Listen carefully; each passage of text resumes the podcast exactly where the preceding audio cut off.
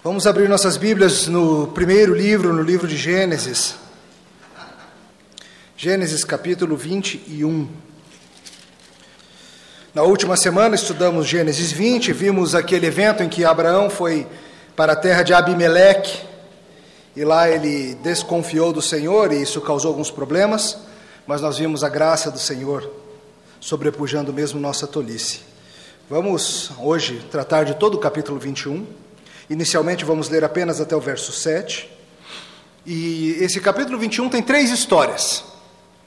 Três histórias que se conectam de uma maneira muito interessante acerca da relação pactual entre nós e o nosso Deus.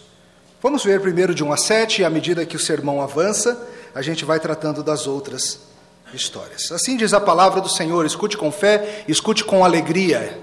Isso é pão para vossas almas. Visitou o Senhor a Sara, como lhe dissera, e o Senhor cumpriu o que lhe havia prometido.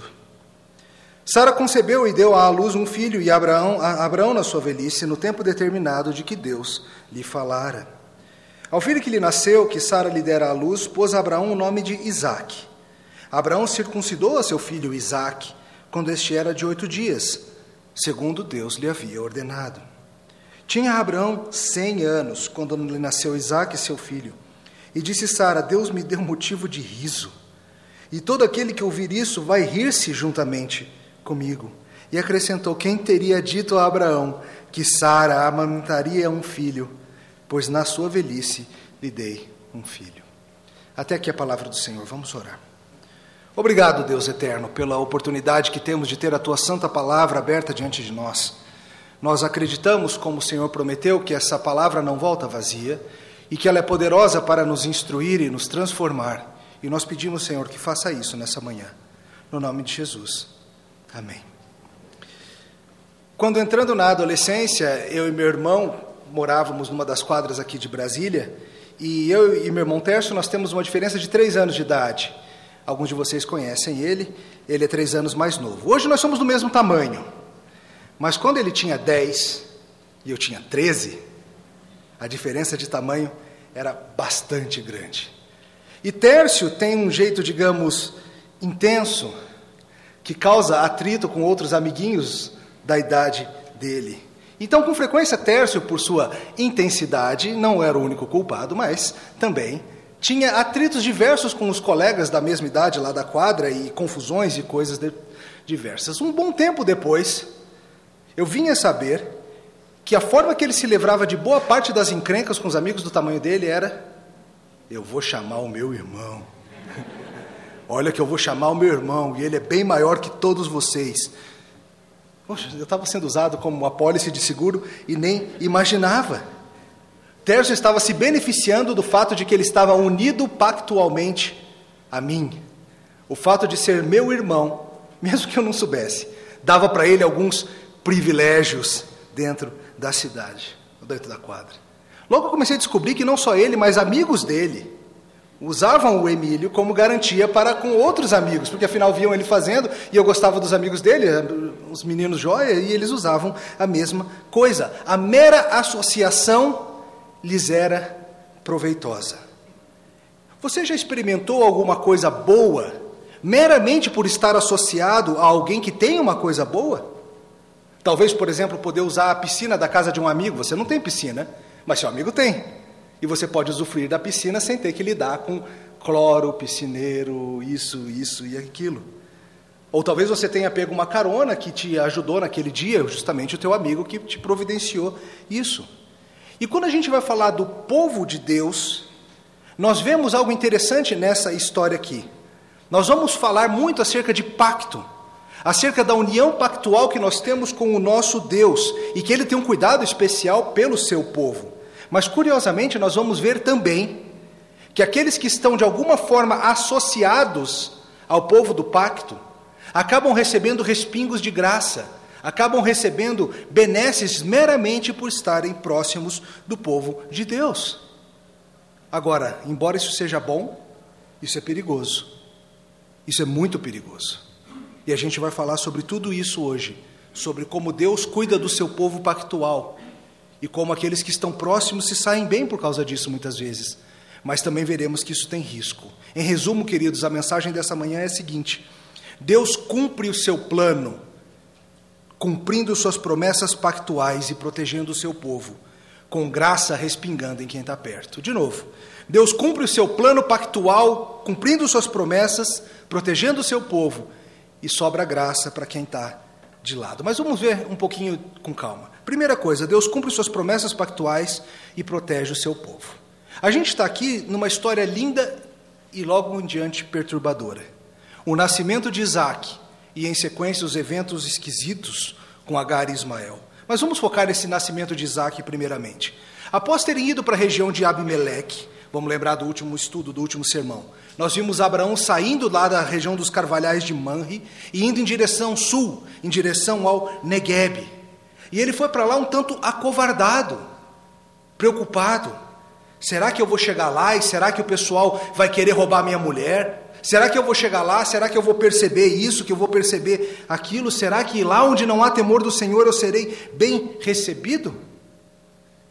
Chegou lá, o seu, ele mentiu, ele falou que era meramente sua irmã. Sara, sua esposa, foi levada para a casa de Abimeleque e Deus milagrosamente a preservou.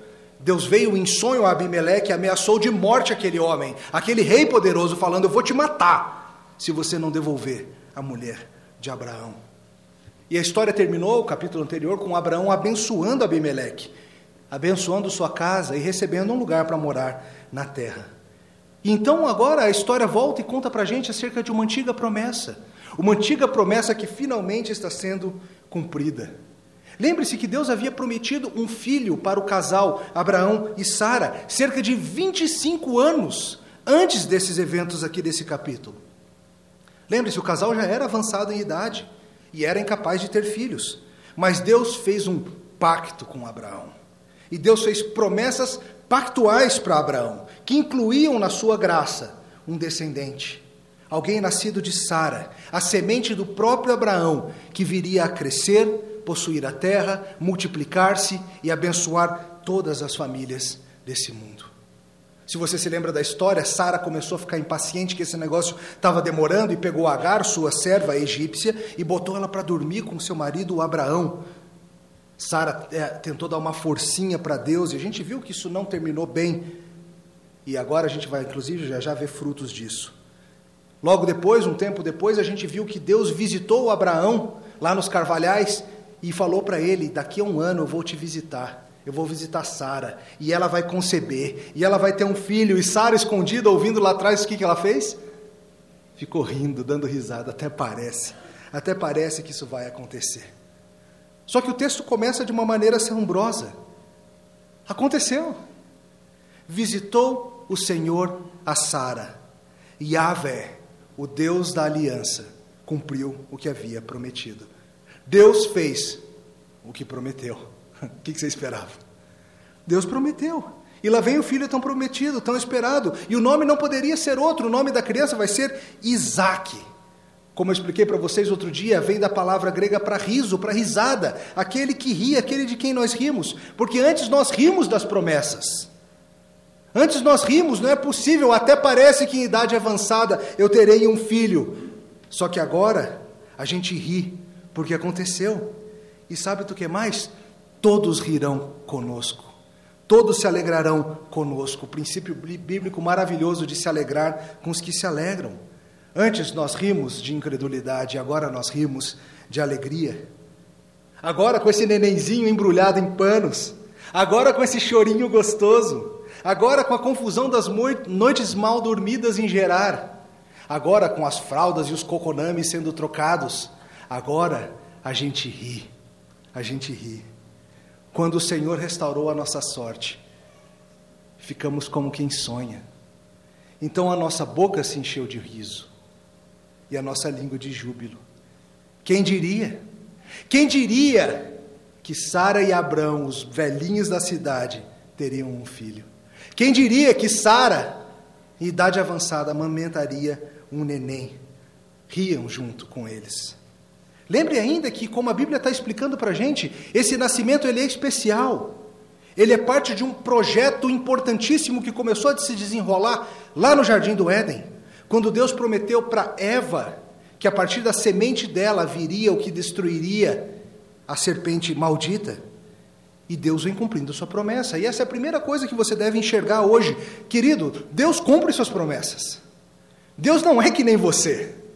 Deus não é que nem os seus amados. Deus cumpre suas promessas, custe o que custar, ele vai fazer o que prometeu. E a gente sabe disso num nível teórico, mas a gente se esquece disso na prática do cotidiano, não é verdade?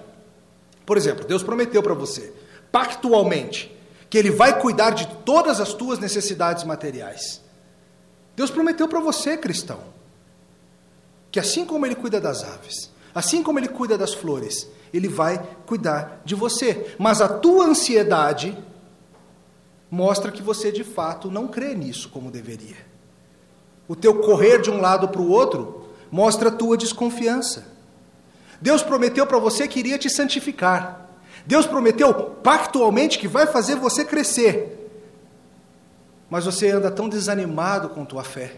Você anda tão desanimado com o teu crescimento.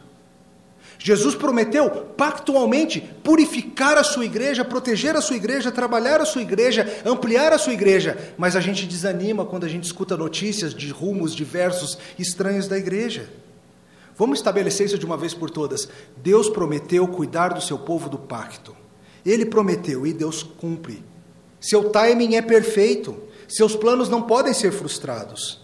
Veja que nem a tolice repetida de Sara, tentando dar uma forcinha para Deus, nem a tolice repetida de Abraão, colocando sua própria mulher em risco, nada disso foi capaz de impedir que a promessa se cumprisse. Deus fez os planos, Deus cumpre os planos. E assim a gente tem que olhar a própria história desse mundo.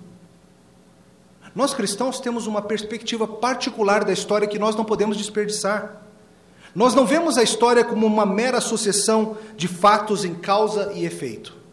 Nós não vemos a história como um ciclo sem fim. Nós não vemos a história como um navio impelido pelos ventos e ondas. Nós não vemos a história como uma luta de classes. Nós não vemos a história como teses e antíteses gerando sínteses, nós vemos a história como o desenrolar do plano eterno de Deus. Isso é a história. E se desenrolar, esse plano tem um alvo bastante específico: fazer convergir em Jesus Cristo todas as coisas, e ao fazer isso, resgatar um povo para si. Pensa nisso, meu irmão, minha irmã. Você é o plano. Você é parte do pacto. Você está junto do centro do plano divino. Você é parte daquilo que permanecerá eternamente. Humanamente falando, esse nascimento em Gerar na casa de uns velhinhos simpáticos não tem nada demais. Humanamente falando, ah, uma curiosidade médica. Um casal idade avançada tem um filho, a gente vê a notícia no UOL, a gente lê, compartilha e esquece no dia seguinte. Humanamente falando, isso não é nada. Mas o nascimento de Isaac é o evento central de todo o planeta Terra naquele ano em que se passou. Porque quando a gente olha com, olha, com o olhar da fé nós temos que aprender a ver que o cuidado de Deus pelo seu povo e o direcionamento de Deus para com o seu povo é o que move a história.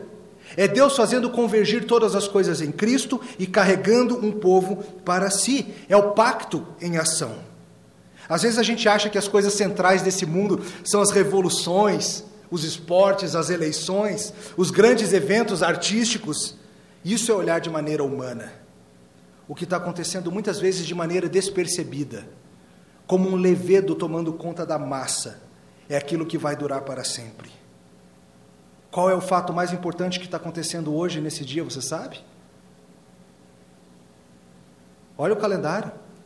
Esqueceu? É domingo. Não tem nada mais importante acontecendo nesse momento na terra do que o que está se passando aqui nesse lugar. O povo pactual unido ao Deus do pacto, em fervente adoração. Povo sendo convertido, povo sendo edificado, o nome sendo adorado, a igreja amadurecendo, isso é o que move a história. Aos olhos da fé, queridos, nós temos que perceber que o grande plano de Deus é esse. E que quando nasce mais um na família da fé, esse mundo deveria tremer, porque o pacto está avançando, o pacto está crescendo. E quando Deus vem e faz, nós ficamos assim, como quem sonha. Deus cumpriu o que ele prometeu. A gente fica meio chocado, mas é verdade, ele sempre faz isso. E tantas vezes na sua vida, imagino que você já tenha ficado como quem sonha, como diz o salmo, ao ver a mão do Senhor te protegendo, te guiando de uma maneira inesperada, de uma maneira que quando você olha na Bíblia você fala: Pois é, né? Ele disse que ia fazer. Estou surpreso por quê? Esse é o nosso Deus. E veja que esse cuidado do nosso Deus, ele deve resultar, ele deve sempre resultar na nossa obediência. Qual é a obediência de Abraão, como que ela se demonstra? O texto nos diz: eles pegam esse menino que nasceu e eles fazem o que com esse menino? O que Deus mandou. Circuncidam ao oitavo dia. São, isso é parte dos termos do próprio pacto. Abraão foi instruído a dar o símbolo e selo da promessa ao seu filho. O que, que Abraão faz? Abraão obedece. Ah, mas o que, que isso vai fazer? Cortar um pouquinho de pele. Para quê? É só um símbolo. Deus falou para fazer. Faça. É o pacto, é o símbolo. Deus deseja que nós aprendamos que o povo do pacto vive de acordo com as estipulações estabelecidas no pacto, não para alcançar graça nunca, mas porque já alcançamos. Por vezes ficamos como quem sonha quando o Senhor restaura a nossa sorte, mas nós somos lentos em fazer o que Ele mandou. O Senhor te livra de toda sorte de dificuldade durante a semana, e você é lento em obedecer o que Ele manda. Essa era a primeira coisa que a gente precisava ver nessa manhã. O Senhor cuida do povo do pacto. O Senhor usa o povo do pacto nos seus planos. O Senhor dirige a história em prol do seu povo. O Senhor cumpre as suas promessas pactuais. E a gente já vê isso nesse tão sonhado nascimento do neném Isaac. Mas será que é isso? Será que tudo está bem na casa abraâmica e nunca mais teremos problema algum? Logo a gente vê que o problema se instaura. E assim a gente vai para o nosso segundo ponto e entende o seguinte: é possível estar nominalmente no pacto, mas não estar espiritualmente envolvido com Deus. De novo, é bem possível que alguém esteja nominalmente como parte do povo da igreja, mas não esteja espiritualmente unido a Deus. Vamos acompanhar a história. Olha o verso 8 na sua Bíblia. Isaac cresceu e foi desmamado. Nesse dia em que o menino foi desmamado, deu a Abraão um grande banquete. Vendo Sara que o filho de Agar, a egípcia, o qual ela dera à luz a Abraão, caçoava de Isaque, disse a Abraão: Rejeita esse escravo e seu filho, porque o filho dessa escrava não será herdeiro com Isaque, meu filho. Pareceu isso muito penoso aos olhos de Abraão, por causa do seu filho.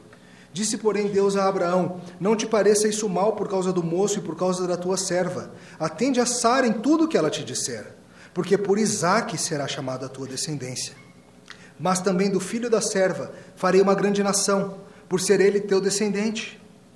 Levantou-se, pois, Abraão de madrugada, tomou pão e um odre de água, pô-los às costas de Agar, deu-lhe o menino e a despediu. Ela saiu andando errante pelo deserto de Berseba. Tendo-se acabado a água do odre, colocou ela o menino debaixo de um dos arbustos e, afastando-se, foi sentar-se defronte, à distância de um tiro de arco, porque dizia: Assim não verei morrer o menino e, sentando-se em frente dele, levantou a voz e chorou. Deus, porém, ouviu a voz do menino. E o anjo de Deus chamou do céu a Agar e lhe disse: Que tens, Agar? Não temas, porque Deus ouviu a voz do menino daí onde está. Ergue-te, levanta o rapaz, segura-o pela mão, porque eu darei, farei dele um grande povo. E abrindo-lhe Deus os olhos, viu ela um poço de água. E indo a ele, encheu de água o odre e lhe deu de beber, e deu de beber ao rapaz. Deus estava com um rapaz que cresceu, habitou no deserto e se tornou flecheiro. Habitou no deserto de Parã e sua mãe o casou com uma mulher da terra do Egito. Isaac nasceu. Isaac, risada. E todos riem. Mas a história fala de uma outra risada. Uma risada não de alegria pelo nascimento de Isaac, mas uma risada de zombaria de caçoar. Quando no desmame, Abraão faz uma festa para celebrar. Engraçado, né? A festa do desmame. A gente não tem esse costume no Brasil, dizer a festa do desmame do neném, mas fazia-se aqui. Aqui a gente celebra o primeiro ano e outras idades, mas lá vem a festa do desmame. E estudiosos sugerem que isso aqui se deu nessa época, nessa cultura, entre 3 e 4 anos, era onde, até onde a criança amamentava. E Abraão faz um grande banquete pula-pula, palhaço, o equivalente da época. A festa do desmame de Isaac. Mas, no meio da festa, algo perturbador acontece. Algo que, aos olhos de Sara, a mãe, é assustador. Ela vê, de alguma forma, Ismael rindo zombeteiramente de Isaac, caçoando dele. Nós não sabemos exatamente o que foi que ele fez, mas foi algo a ponto de deixar aquela mãe preocupada. E veja, nós não estamos falando de uma criança de 5 anos brincando com uma criança de 3 anos, não é isso. Pelas contas bíblicas, Ismael já tinha seus 15 anos nessa época, zombando de um menino de 3 anos. Quando, quando nasceu, ele tinha 15, aqui ele talvez já se aproxime de 17, 18. Um jovem capaz de muita coisa. E como Deus havia dito para Agar, ele seria um jumento selvagem. Não é um dócil irmão mais velho que está para ali para protegê-lo do que for. Sara fica perturbada. A semente está em risco. Lembre-se, é, Ismael nisso está perdendo a primazia. Ele era o filho, ele está perdendo espaço. E infelizmente, ele caçou-a do seu irmão mais novo, ao invés de pactualmente se unir e ser parte da proteção do irmão mais novo. E veja que isso aqui não foi exagero de mãe, não. Mães exageram, nós sabemos disso. Mas isso não foi exagero de mãe, como é que a gente sabe disso? Ela leva essa questão para Abraão e ela fala: Abraão, é melhor ir embora. É melhor pegar Agar com o filho e irem morar em outro lugar. E Abraão fica: Não, o que, que é isso? Deixa para lá. Ela... E Deus fala para Abraão: É melhor ir embora. Deus que conhece a índole, o futuro, a história, o coração de Ismael, fala: é melhor ir embora. Esse menino está ameaçando a semente. Abraão, é por meio de Isaac que eu vou cumprir as promessas. E por mais que vá ser doído Abraão, você precisa pegar Agar com seu filho Ismael e enviá-los para outro no lugar. No passado a gente viu Sara metendo os pés pelas mãos várias vezes, mas aqui note, o texto nos diz que Deus a apoia. Sabe, é um momento bom para a gente falar de algumas coisas interessantes sobre esposa. Às vezes a gente escuta falar daquela palavra assustadora que Paulo usa lá em Efésios 5, submissão. E a gente escuta essa ordem bíblica sobre uma esposa ser submissa ao marido e a gente reage de uma maneira brutal e ruim. E a gente pensa que submissão significa ficar do tanque para o fogão e trazendo a sua bebida gelada. Mas é interessante que lá em Pedro, Lá em 1 Pedro 3, Pedro elogia Sara como um exemplo de submissão. E veja que a submissão de Sara não é ficar quieta, não é não trazer discordância, não é deixar o seu marido fazer tolice e deixar para lá. Veja que submissão não significa que Sara é mera decoração na casa. Ela estava pronta a questionar o seu marido. E ela o faz. Ela estava pronta a incentivar o seu marido. E mesmo mostrar para ele quando ele está indo por caminhos errados, ou quando ele está sendo muito mole. Isso é uma boa esposa, biblicamente. Isso não é insubmissão. Se uma esposa discorda do seu marido, pode dizer, pode mostrar. Maridos são tontos muitas vezes e não veem as coisas como deveriam. Abraão não gosta nada da ideia para Abraão seria, inclusive humanamente falando, mais seguro manter Ismael por perto. Afinal, uma criança de 3, 4 anos, coisas acontecem, coisas acontecem no deserto, coisas acontecem na vida, mortalidade infantil. Mas o Senhor fala: deixe eles irem. Eu garanto, eu garanto aqui e eu garanto longe. Abraão, deixem eles irem. E Abraão equipa Agar e o rapaz com água, com mantimentos e os envia para longe. Não foi fácil. Certamente não foi um dia agradável na casa abraâmica. Certamente foi doloroso. Certamente para quem vai e para quem fica. Não dá para a gente saber se o que ele deu de água era pouco, se Abraão foi omisso, se ele não, não fez o que devia, mas o fato é que a gente vê essa mãe e esse filho andando errantes pelo deserto, deserto de Berseba. E chega um ponto que andando pelo deserto de Berseba, em que o que acontece acaba acontecendo água se vai. E o mais básico dos elementos para a sobrevivência no deserto não está mais. Acabou a água do odre.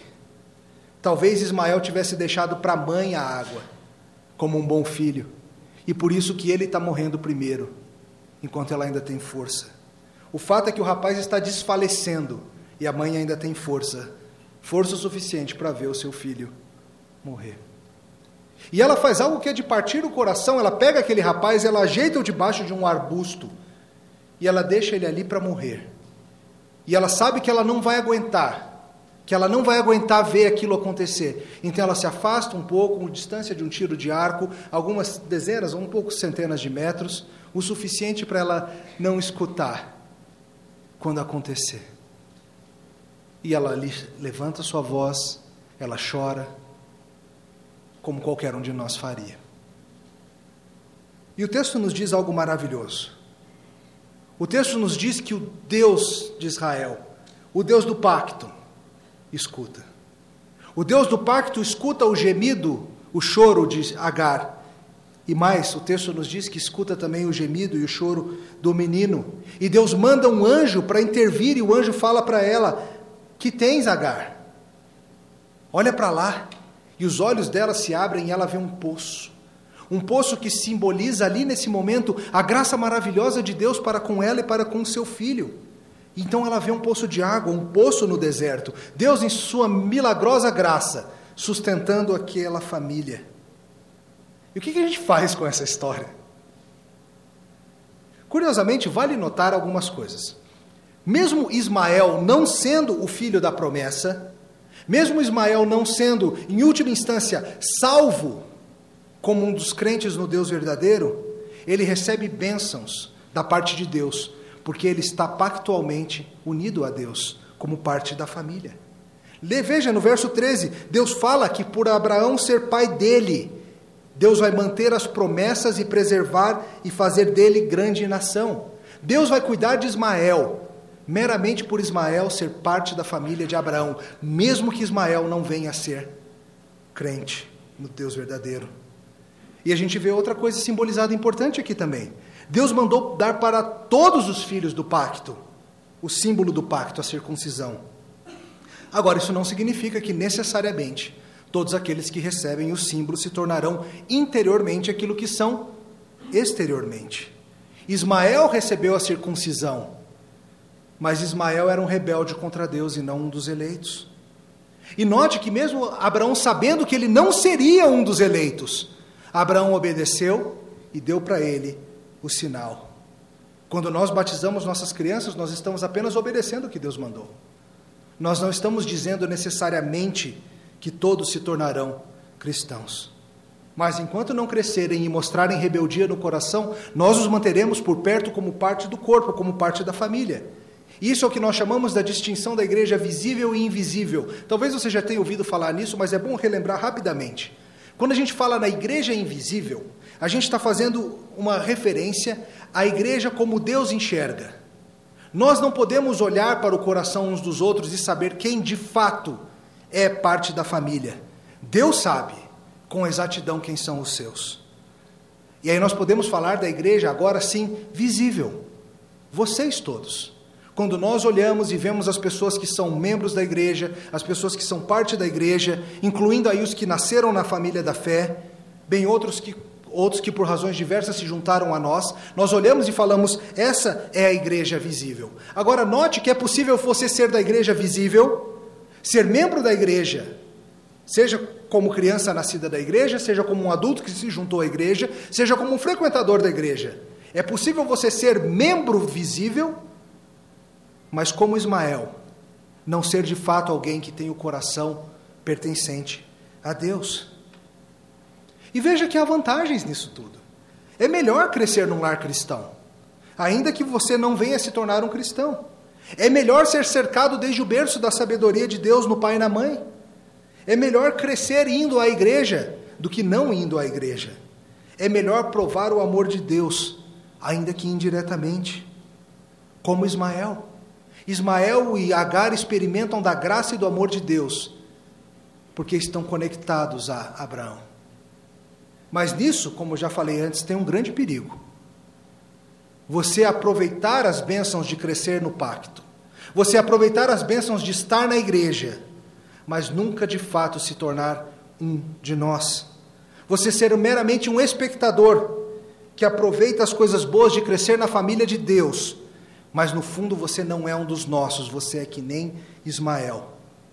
É bem possível que você que está aqui nessa manhã hoje tenha crescido aprendendo sobre Jesus, tenha crescido aprendendo sobre a vida cristã, tenha ouvido dos seus pais e dos seus pastores e seus professores na escolinha dominical que você precisa amar a Jesus e você precisa confiar nele para a sua salvação. É possível que você tenha passado a vida ouvindo isso, mas você seja Ismael, alguém que não é de fato um de nós.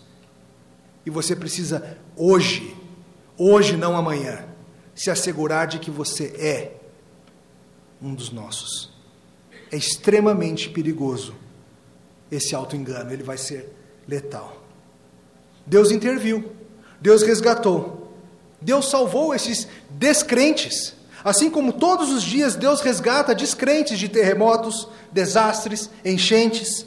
Assim como Deus graciosamente não faz com os descrentes o que eles mereceriam todos os dias. Descrentes que zombam de Jesus Cristo recebem dons artísticos. Descrentes que blasfemam contra o Espírito Santo recebem dons esportivos.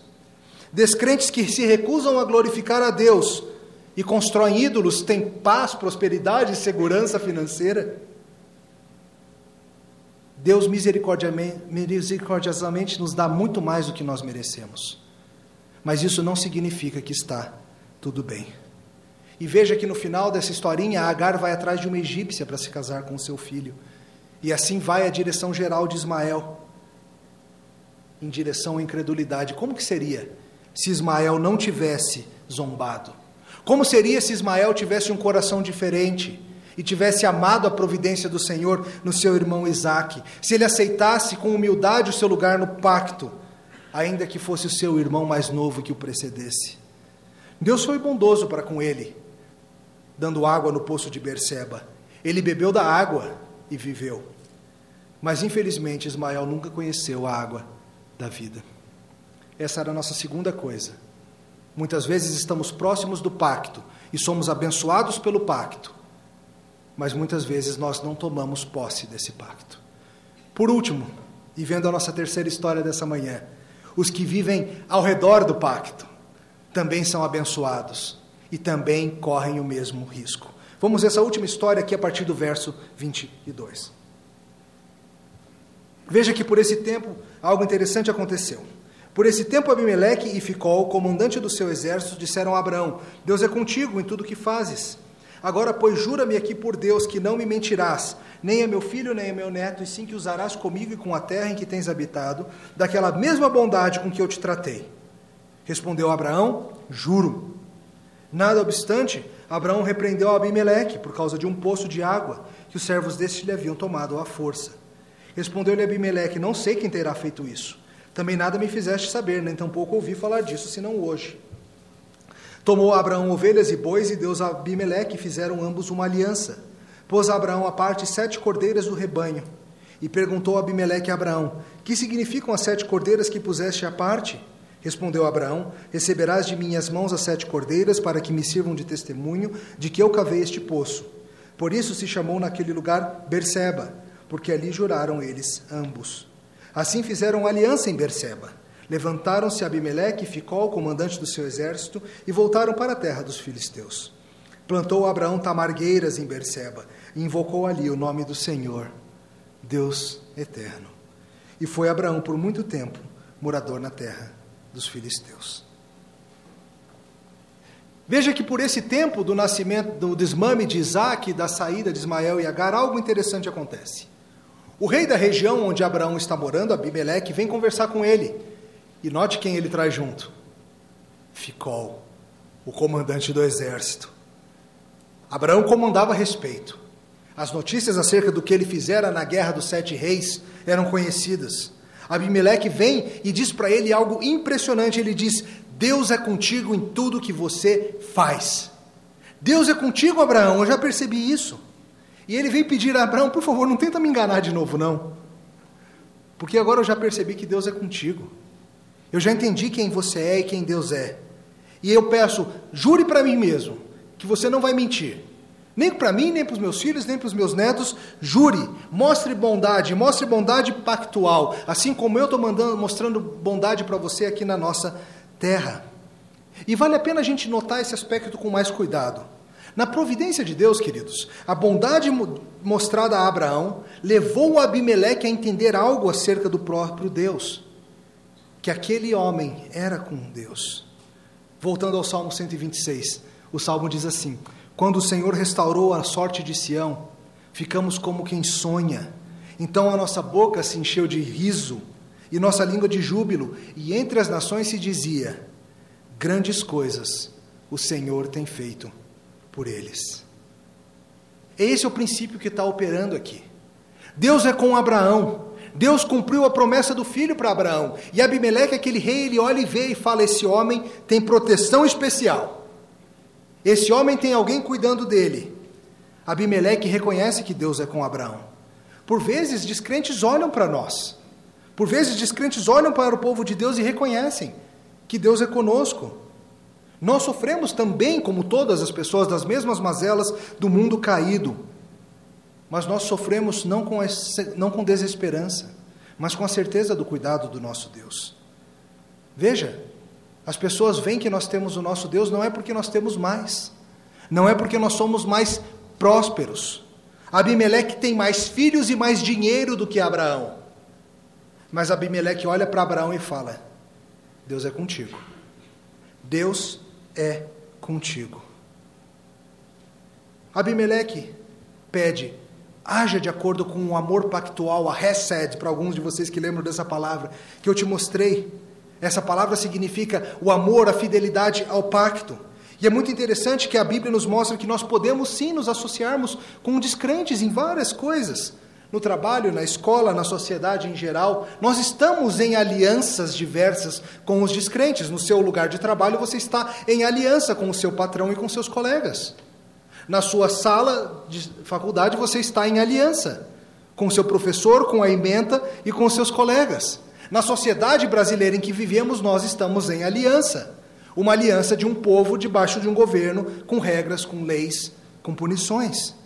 E é importante que a gente entenda que nós, como cristãos, iremos abençoar as pessoas que estão ao nosso redor pactualmente, se nós formos fiéis à palavra de nosso Deus. E acontece um conflito que dá essa introdução a essa história. Surge um conflito por causa de um poço. Um pessoal lá de Abimeleque havia tomado de Abraão à força um poço. E Abraão aproveita nessa conversa para trazer isso à luz e para procurar restituição, procurar justiça. Abimeleque fala: Não sei do que você está falando, mas eu confio. Se você está jurando pelo Senhor, eu confio. E nós vamos fazer um pacto. Abraão, o homem de Deus, vai fazer um pacto com Abimeleque. E para isso, isso basta para Abimeleque. Pena que hoje em dia isso não é verdade, não é? Não é simples assim. Para o descrente Abimeleque, se o homem de Deus jurou, ele acredita. Infelizmente, hoje, os descrentes desconfiam dos seus empregados cristãos, não é verdade?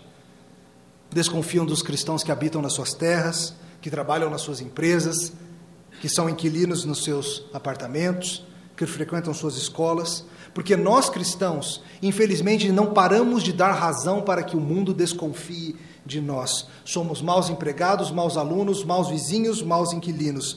Tristemente, muitos na nossa cidade que se associaram em pacto com cristãos se arrependeram profundamente. Isso é um alerta ao povo de Deus. Abraão faz uma cerimônia pactual com Abimeleque, separa sete cordeiras como testemunho das promessas, traz outros animais, faz a situação do pacto, corta, mata os animais e ali se estabelece o poço de Berseba, que é um, um, jogo de palavras, ele pode significar tanto o poço do pacto como o poço do sete, uma referência às sete cordeiras. Mas a ideia é a seguinte: aqui nesse poço, nós nos acertamos e nós combinamos a vida. E Abimeleque vai embora satisfeito, satisfeito com a aliança que ele fez com o homem de Deus. Abimeleque sabe que estar aliado a quem está com Deus é uma coisa boa e na misericórdia divina, nós deveríamos ser bênção para o mundo ao nosso redor. Nós deveríamos ser o sal dessa terra brasiliense. O que impede que essa terra apodreça como ela está apodrecendo, que essa terra fique sem sabor como ela está ficando. Nós deveríamos ser a luz que ilumina essa cidade cheia de trevas, em todos os níveis de poder. Deus colocou cada um de nós numa posição geográfica bem planejada para que sirvamos de luz e sal, para que aqueles que estão pactualmente unidos a nós no nosso trabalho e na nossa escola possam experimentar um pouco do que é viver perto de homens e mulheres de Deus. Nós deveríamos, mas não fazemos, mas nós deveríamos viver de modo que o nosso comportamento fizesse com que as pessoas quisessem contratar apenas cristãos. A experiência que eu tive com aquele empregado cristão foi, foi tão boa, daqui para diante só contrato crente. Eles trabalham sério, eles não mentem, eles não enganam, eles sabem o que fazem. Como seria bom se os empresários da nossa cidade tivessem essa segurança? Nós deveríamos viver de modo tal que os pais dos nossos amiguinhos, os descrentes, os pais dos amiguinhos dos seus filhos, quisessem aprender de vocês. Uau, seu filho é tão educado, seu filho é tão bom, seu filho é tão diferente, não sei dizer direito o que é, o que, que é. Nós deveríamos viver de forma tal que os descrentes desse mundo viessem e quisessem se aliar a nós, porque percebem que Deus é conosco. E Abimeleque vai se aliar a Abraão, porque Abraão é um homem do pacto, ele é o homem de Deus. Mas em tudo isso, note o perigo novamente. Abimeleque está em aliança com Abraão, mas está ele em aliança com o Deus de Abraão? O texto indica que não. Embora ele reconheça a mão de Deus, ele continua, tudo indica, servindo os falsos deuses dos filisteus. Ele continua um filisteu. E talvez você que está aqui visitando a gente hoje, ou talvez você que vem aqui todo domingo, talvez você seja um desses que está próximo do pacto. Alguém que reconhece que Deus é com esse pessoal aqui, e por isso você gosta de estar aqui e aprender disso aqui. Alguém que olha a igreja de longe, que namora a igreja de vez em quando, vem uma vez por outra, talvez com boa frequência, Talvez, inclusive, você olhe para a gente, olhe para o povo de Deus e veja que Deus cuida desse pessoal. E talvez você, como Abimeleque, perceba que é muito útil e bom estar em paz, estar cercado do povo de Deus.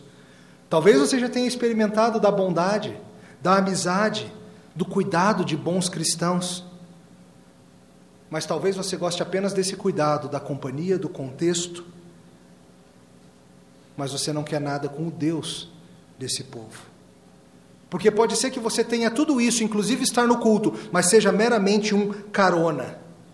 Alguém que está aqui aproveitando a carona, mas que não conhece o Deus verdadeiro. Querido, você precisa daquilo que é central. Você precisa, de uma vez por todas, daquilo que é a própria vida. Você precisa ser parte do pacto. Não meramente de maneira nominal, como Ismael, não meramente estando ao redor e se aproveitando dele como Abimeleque. Você precisa estar no centro. Você precisa ser parte desse povo que está transformando a história. Você precisa ser o centro do grande plano de Deus. Esse centro é Jesus Cristo e você precisa ser encontrado nele. Você precisa da semente prometida. Você precisa daquele que é nossa terra, nossa habitação. Você precisa daquele que é o grande filho que viria. Deus prometeu que seria com todo aquele que nele crer e todo aquele que crer em Jesus Cristo será adotado na família de Abraão e receberá o símbolo e de fato pertencerá. E ali a gente termina a nossa história. Abraão planta ali uma tamargueira. Ali agora é terra dele. Ali ele habitará, ali ele descansará. Ali ele tem a promessa da terra junto com a promessa da semente. Deus está cumprindo tudo, queridos. Não foi sem dificuldade. Não foi sem sofrimento e demorou. Não foi sem dor. Mas Isaac chegou. E Deus prometeu coisas a esse descendente. E ele deu tudo o que ele prometeu. Ele prometeu para Abraão uma terra e um filho. E lá está Abraão na sua terra com seu filho. Tome água à sombra da tamargueira e regozije-se na bondade do Senhor. Esse é o plano. Esse é o desenrolar do plano eterno. Deus, por meio da linhagem escolhida, chamando gente de todos os povos para si, para se reunir ao redor da sua semente. Ainda faltavam séculos e séculos para a grande promessa se cumprir, para o grande nascimento que de fato mudaria tudo. a semente final, o Senhor Jesus Cristo, aquele que de fato nos traz descanso e nos traz riso. Estar perto de quem pode te proteger é bom, tem suas vantagens, mas não se compara a de fato pertencer de coração a Ele. E eu te pergunto, para que ficar recebendo respingo de água de graça, se você pode beber da fonte de água viva? Em Gálatas 4, Paulo usou essa história para ilustrar os dois caminhos da humanidade. Pois todos os seres humanos ou estão presos pela escravidão, escravos do pecado, atados para sempre à lei e sua condenação, ou você está em Sara, em Cristo, em Isaac, filho da promessa, filho do pacto, filho da aliança, recebido pelo mérito de Jesus. E hoje você ainda pode se juntar ao pacto, ainda há tempo. E na história nós veremos que muitos e muitos descendentes de Ismael vêm se juntando ao pacto. E cada vez mais eles se juntam ao pacto, hoje, nesse planeta, a custo de sangue, muitas vezes. Filhos de Ismael, filhos de Abimeleque, filhos de Isaac, não importa onde você nasceu, importa para onde você vai. Importa que você se agarre ao Senhor Jesus. Talvez você seja nominalmente parte do pacto nascido na família cristã. É pouco. Talvez você esteja aqui ao redor do pacto, circulando o pacto. É pouco. Você tem muito mais para abraçar. Você tem muito mais para aprender. Você pode estar próximo da família de Deus, mas estar apenas se enganando. Você come da comida, você beneficia-se das amizades, você ouve a palavra e tira conselhos práticos para a vida. Mas hoje é a hora de você se decidir. Hoje é a hora de você saber qual vai ser a sua risada. É a tua, é a risada da fé que leva para a salvação? O riso de quem sabe que a boca foi cheia de júbilo? Ou é o risada dos escarnecedores que zombam do Redentor? O Senhor restaurou a nossa sorte. Parece sonho, né? Oremos. Te louvamos, ó Deus, pelo pacto. E te louvamos, Senhor, por Jesus Cristo, que cumpriu em nosso favor a lei e que morreu pelos nossos pecados. Senhor, ajuda-nos a perceber o, o, deleite que é estar dentro do centro, dentro da proteção da família. E pedimos